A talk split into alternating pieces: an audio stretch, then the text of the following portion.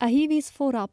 Was ihr in den nächsten paar Minuten hören werdet, passt zur letzten Folge von Kopf voran. Zu der über die Geburt der Biochemie und der Berner Forscherin Gertrud Woker. Wenn ihr diese Folge noch nicht gelost habt, macht das doch zuerst noch.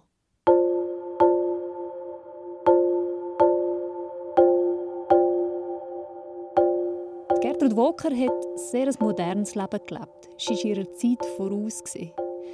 Vielleicht sind mir darum bei der Recherche zu dieser Frau auch ein paar Fragen begegnet, die ich bis heute aktuell finde und wo mich Wunder genommen haben, wie das junge Studierende heute darauf antworten. Sechs Studentinnen und Studenten, die an der Uni Bern Pharmazie, Chemie oder Molekularwissenschaften studieren, haben mir darum per Sprachnachricht ihre Gedanken geschickt. Die erste Frage, die ich ihnen gestellt habe, ist, wie sehen ihr das genau mit dem Verhältnis von Wissenschaft und Politik?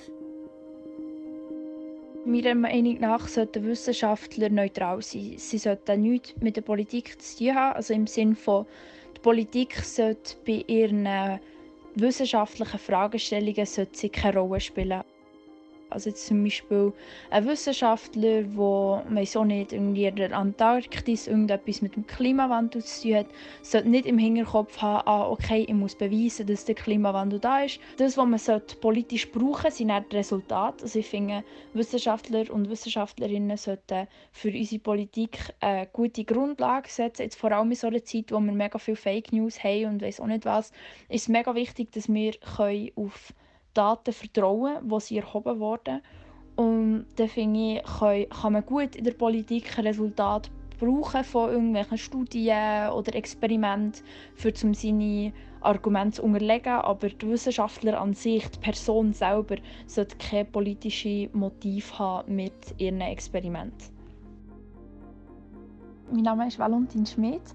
Ich studiere pharmazeutische Wissenschaft an der Uni Bern habe jetzt vor ein paar Wochen mit dem dritten Semester angefangen, also beim zweiten Jahr. Ich bin Arsenio Stojkovic, bin 21 und komme von Hergiswil-Nidwalden, studiere in Bern im dritten Jahr Pharmazie. Ich fange mal dort an, dass die Wissenschaftler meiner Meinung nach sehr faktorientiert sind. Heißt, dass ein Wissenschaftler nicht so gern oder eher nicht wird, an der politischen Front zu kämpfen, sei das jetzt in Tagshows, sei das jetzt bei Abstimmungen, Kongressen etc man halt in der Politik ein bisschen mehr nachher sagt, ist meistens viel Text, aber wenig Inhalt. Und beim Wissenschaftler ist es genau umgekehrt. Das heißt, wenig Text dafür, viel Inhalt, präzise und signifikant. Aber ich finde schon, dass sie ein wichtiges Bindeglied, sage ich jetzt mal, sind, weil halt all die Fakten etc. Kommen, muss halt von der wissenschaftlichen Ebene halt kommen. Jetzt sagen wir es jetzt bei Klimawandel etc. Klar gibt es auch gesellschaftliche Probleme, aber es gibt auch dort Wissenschaftler, die das analysieren und auch daraus Zahlen und Fakten generieren.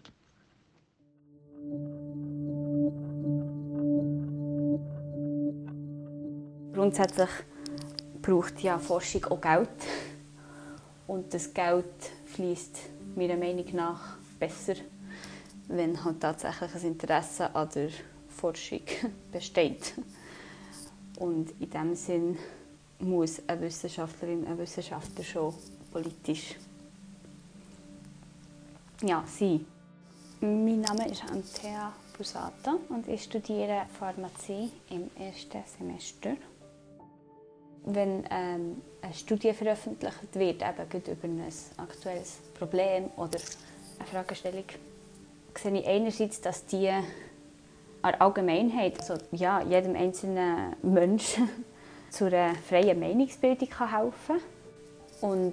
Gut, weil so eine Veröffentlichung auch eher kompliziert kann überkommen kann, denke ich, ist es auch immer schwierig, wie man mit so Daten umgeht, dass man die halt nicht irgendwie egoistisch ausnutzt oder Macht ausbauen, sondern eigentlich grundsätzlich für das gemeinsame Interesse in der Gesellschaft. Je m'appelle Mercedes et j'ai 26 ans. J'ai commencé mes études en chimie appliquée à l'Université du Nord de Téhéran. Amir Mohamed Seidi hat sein Studium in angewandter Chemie im Iran angefangen, an der Universität von Nord-Teheran. Heute studiert er Pharmazie und Molekularwissenschaft an der Uni Bern. Et la politique devrait être un facteur garantissant la croissance et la paix de l'humanité. Er findet, die Aufgabe der Politik sei es, um der Wissenschaft den Rücken frei zu behalten dafür zu sorgen, dass ihre Glaubwürdigkeit keinen Schaden nehme. Aber das ist eine schwierige Aufgabe. Die Wissenschaft hätte immer wieder zu leiden unter Glaubensunterschied, verschiedenen Mentalitäten oder Konflikt zwischen verschiedenen Ländern. Et en fait, un politicien devrait avoir une position scientifique, mais à mon avis... Politiker und Politikerinnen sollten einen wissenschaftlichen Standpunkt vertreten, findet der Amir Mohammed Saidi. Aber die Wissenschaft wiederum soll nicht politisch sein. Sie soll möglichst das Wohl der ganzen Menschheit als Ziel haben. Das sind ja zwei verschiedene Bereiche, die auch verschiedene Aufgaben haben. Also die Wissenschaftler liefern Fakten ähm, und die Politiker betreiben wieder mit der Politik und bestimmen wie Konsequenzen daraus. Also, genau, jeder hat eigentlich seinen Bereich und seine Aufgaben. Darum finde ich grundsätzlich sollten Wissenschaftler nicht politisch sein. Ich bin Raina Kühne. Ich bin 22, ich studiere im fünften Semester Pharmazie an der Uni Bern. Es gibt ja auch Leute, die zweifeln Klimakrise an. Und das, obwohl das Fakten es beweisen. Und dann finde ich, darf das am Wissenschaftler seine Aufgabe sein, das zu verteidigen. Also dann darf er wie politisch werden. Politiker wissen ja meistens nicht genau, von was sie reden. Sie wissen nicht, was, was passiert jetzt zum Beispiel eben geologisch oder auch im, im Coronavirus, was passiert genau auf molekularer Ebene. Und die haben dann wie keine Ahnung davon. Darum finde ich, dass dann eben Wissenschaftler dürften eingreifen und sagen, hey, nein, das ist eigentlich nicht so, das ist der Fakt, wir sind aus der Wissenschaft und Punkt. Wissenschaftlerinnen und Wissenschaftler sollen meiner Meinung nach einen fixen Platz in der Politik erhalten, denn ähm, im Bundeshaus werden ja tagtäglich Themen besprochen und ähm, Entscheidungen getroffen, die in irgendeiner Art und Weise von den Erkenntnissen und den Resultaten der Wissenschaft abhängen. Und ähm, wie wir alle wissen, ist dieses Thema auch aktueller ähm, wie je zuvor, denn wir haben ja mit dem Klimawandel und der Corona-Pandemie verlassen sich immer mehr Politikerinnen und Politiker auf die Erkenntnisse der Wissenschaft. Mein Name ist Alex Trum, ich studiere Chemie an der Universität Bern im ersten Semester. Wie wir alle wissen, sind ja die Erkenntnisse aus der Wissenschaft nicht immer einfach zu verstehen und darum wären Wissenschaftlerinnen und Wissenschaftler in der Politik gut, weil sie die Fachexpertise haben, diese auch klar und verständlich darzustellen und rüberzubringen. Die wissenschaftlichen Ergebnisse allein sagen meistens wenig aus, solange man die wissenschaftlichen Methoden nicht kennt. Das heißt, ich könnte jetzt eine Studie präsentieren und sagen, ich habe mit einem Mensch dieses Medikament ausprobiert, bei ihm hat es gewirkt und darum wirkt es bei allen. Das ist keine gute wissenschaftliche Methode, das heißt, meine Studie ist nicht viel aussagend es ist ja auch wie Aufgabe der Politiker, sich zu informieren, so, was ist aktuell, was, was läuft. Und das ist ja ein Austausch, der stattfindet, dass sie wie keine falschen Daten raus, also wie diskutieren. Oder, ja. Das ist ja sicher auch bei so, wenn es schnell muss gehen, dann ist sicher auch wieder eine Ausnahmesituation. Aber ja, ich finde, beide Seiten sollten sich wie informieren und, und sachlich bleiben in dem Sinn. Eine ziemliche Bandbreite an Antworten finden wir auch. Und ähnlich ist es auch bei der zweiten Frage, die ich den Studierenden gestellt habe. Nämlich, wie sieht es heute aus mit den ForscherInnen? Hat es heute, gut 100 Jahre nach der Gertrud Walker, mehr Frauen an der Uni? Studentinnen, aber auch Professorinnen, Dozentinnen? Ich muss sagen, ich habe erschreckend wenig weibliche Professorinnen oder Dozenten. Also ich habe keine. Bei mir im Studium sind es etwa gleich viele Frauen und Männer. Die Dozierenden sind alle männlich und ähm, das staunt mich auch nicht groß. Also Im ersten Semester und im zweiten Semester haben wir nur Männer. Gehabt. Das denke mir mega schade. Ich denke, es könnte sicher ein Grund sein, vielleicht gesellschaftlich, dass von eher von den Männern erwartet wird, dass sie in Wissenschaften gehen. Jetzt vor allem in so ähm, harten Wissenschaften in ganzen Füßchen wie Physik oder Mathematik ist es von Frauen echt ist es nicht üblich, dass Frauen das machen und das finde ich eigentlich mega schade, weil ich fände es wirklich schön, wenn wir mehr Dozentinnen hätten, weil dann können wir auch, also wir Frauen, die das studieren, ähm, hat, sehen auch, äh, bekommen auch ein Beispiel und sehen, dass es auch möglich ist, ein PhD zu machen, äh, ein Doktorat, eine Doktorarbeit, weiß auch nicht was, und also die akademische Leiter können aufsteigen Ich habe das Gefühl, dass ähm, die Personen, die jetzt dozieren, sie wuchsen ja noch in einer ganz anderen Generation auf. Und da war noch die Rollenverteilung ganz klar, dass die Frau zu Hause bleibt, den Haushalt macht, sich um die Kinder kümmert und der Mann macht Karriere. Ich so ein bisschen mit den Kolleginnen geredet habe. Es ist sicher cool, dass wenn man nachher Apothekerin ist, dass, dass man gut Teilzeit arbeiten kann. Es ist viel einfacher für die Frau dort zu arbeiten, weil es, wenn das Thema Kinder nachher dazu kommt, dass man Teilzeit arbeiten in der Apotheke.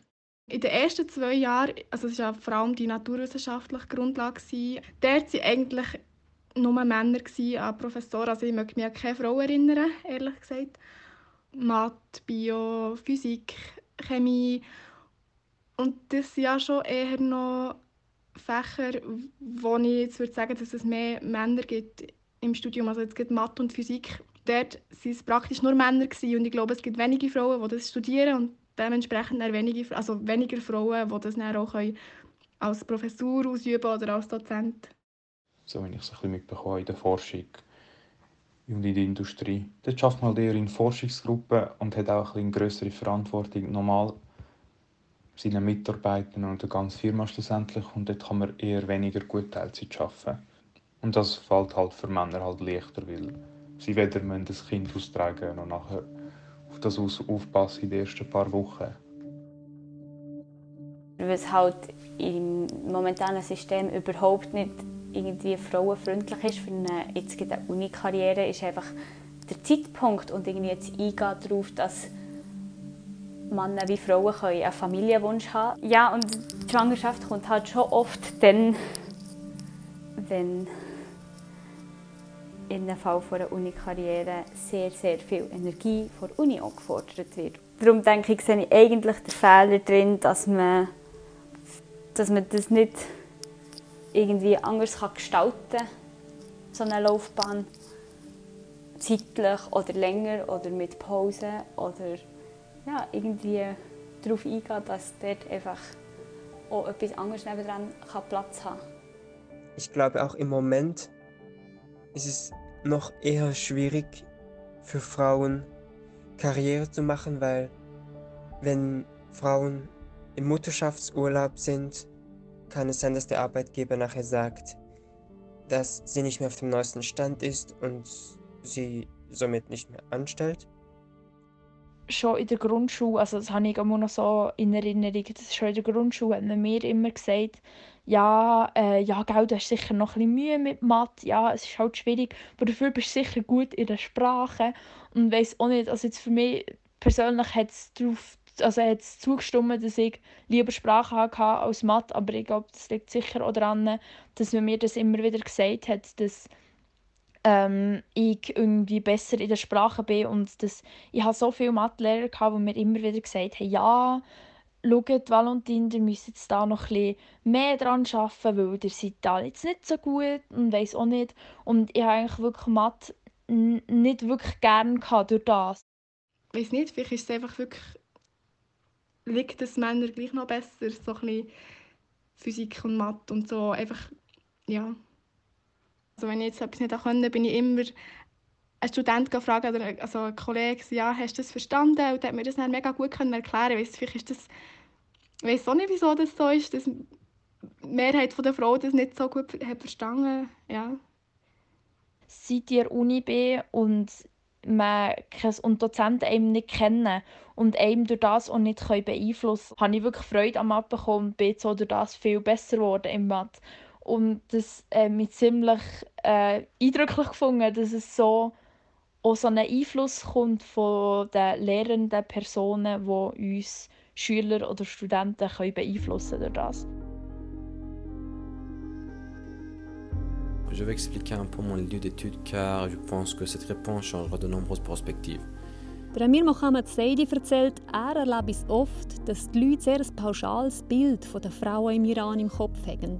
Nämlich das von unterdrückten Frauen, die keine Ausbildung machen können. Jusqu'à présent, en raison de la situation actuelle, tout le monde pense que les filles en Iran sont soumises à une restriction de genre dans l'éducation. Mais je dois dire qu'en Iran, 90% Dabei sind um die 90 Prozent der studierenden Frauen und auch in der Ausbildung schaffen die viele von ihnen.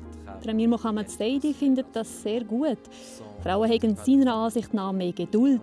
Und wenn es darum ginge, als Forschungsgruppe ein Problem zu lösen, dann helfe es sehr, weil Frauen aus einem anderen Blickwinkel drauf schauen. Kurz, Frauen bringen die oft Kreativität und Lebendigkeit in das Team.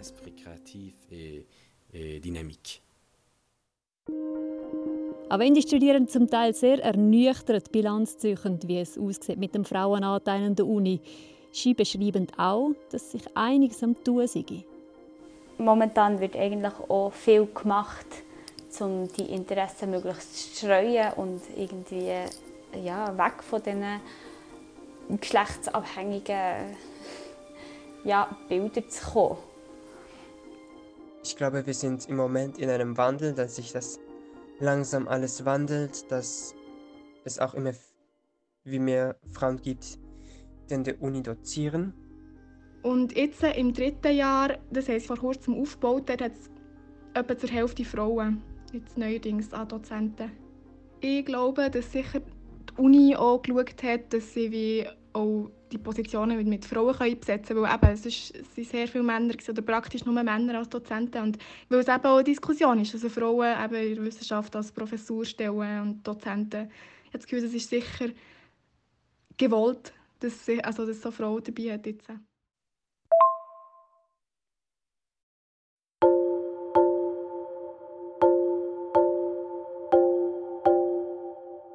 Ganz herzlichen Dank an Tantea Busato, Zeraina Kühne, Valentin Schmid, Amir Mohamed Seidi, Senja Stojkovic und Alex Drung für das Mitwirken an dieser Bonus-Episode. Falls ihr diesen Überlegungen etwas zufügen wollt, falls ihr das ganz anders seht mit dem Verhältnis von Politik und Wissenschaft oder wie es den Frauen heute an der Uni und in der Forschung geht, dann meldet euch am liebsten per Sprachnachricht auf die WhatsApp-Nummer 079 878 65 04 oder auf die E-Mail-Adresse kopfvoran.srf.ch. Mein Name ist Katrin Caprez. Gehört habt ihr Kopf voran, der Podcast von der SRF Wissenschaftsredaktion.